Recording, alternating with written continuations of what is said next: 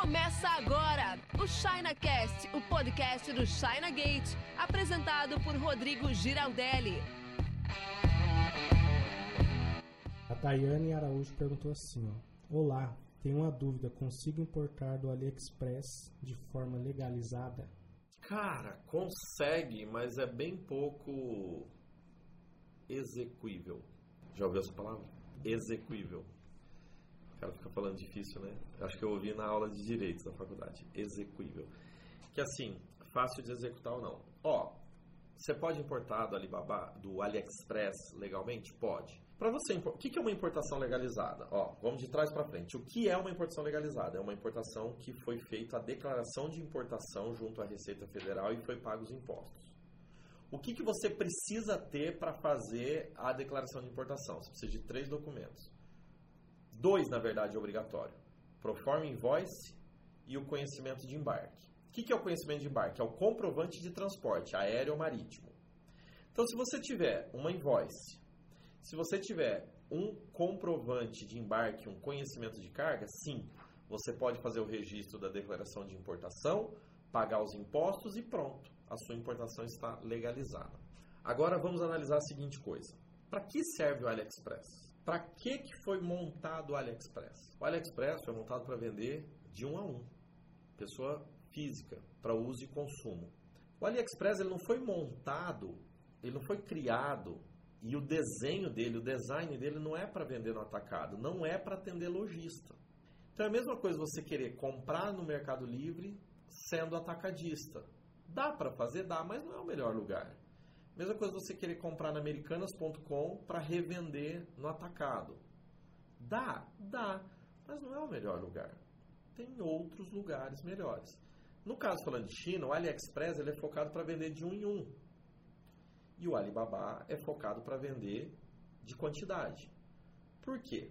Você vai lá perguntar para o cara do AliExpress, fala assim... Viu, você não me emite uma proforma invoice? O cara vai falar... Tá louco. Meu negócio é pegar o produto e botar lá no, na transportadora, no correio lá e te mandar, cara. Que mané pra farm invoice? Eu quero é volume. Pá, pá, pá, pá, pá, e venda todo dia.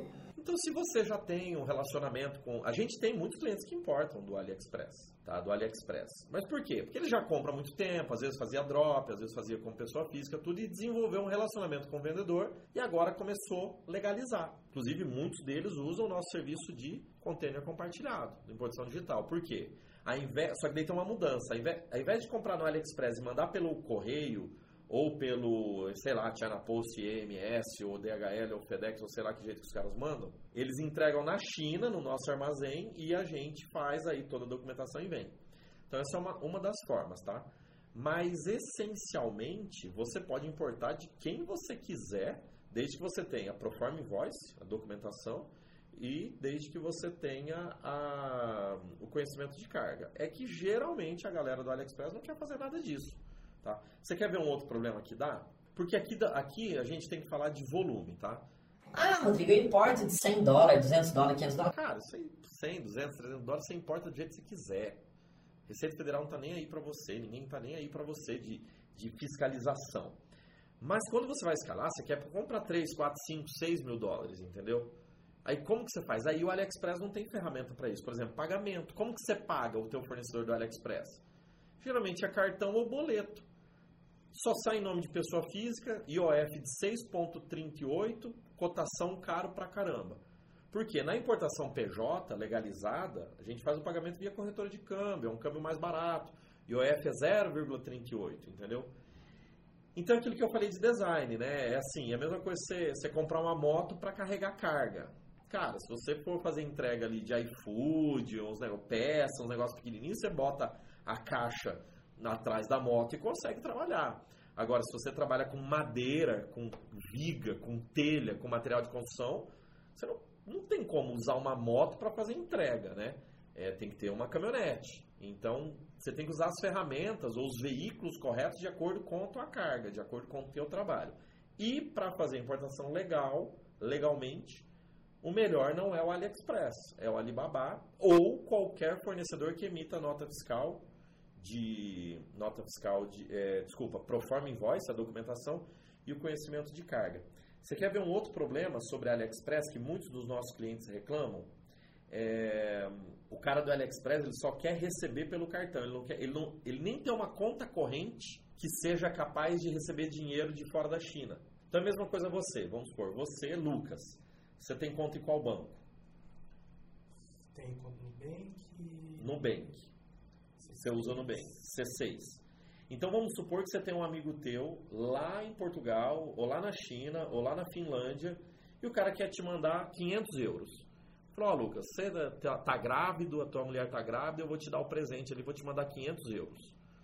Entendeu? É... Qual conta corrente você dá para ele?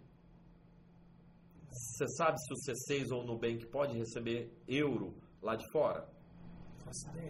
É a mesma coisa o cara do AliExpress. A conta corrente dele só recebe dinheiro chinês do Renminbi. Então ele nem sabe ou nem tem conta corrente que possa receber dinheiro de fora. E daí ele tem que abrir uma, tudo. Ele não está preparado e nem quer estar tá preparado para aquilo, né? Só quer vender. É, mas aí o só quer vender, né? E, não, ele só quer vender naquele canal. Paga pelo Ali, ele recebe e ele te manda o produto.